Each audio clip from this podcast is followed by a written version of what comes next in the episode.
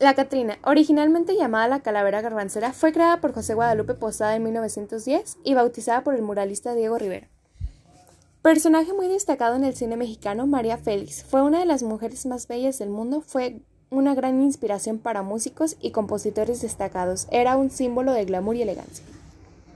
María de los Ángeles Félix Guereña, conocida como María Félix, nació en Álamo, Sonora, un 8 de abril de 1914 y falleció un 8 de abril, pero en el año de 2002 en Ciudad de México. De este modo participó en diferentes películas como Doña Bárbara, La Devoradora y La Enamorada fueron las más importantes.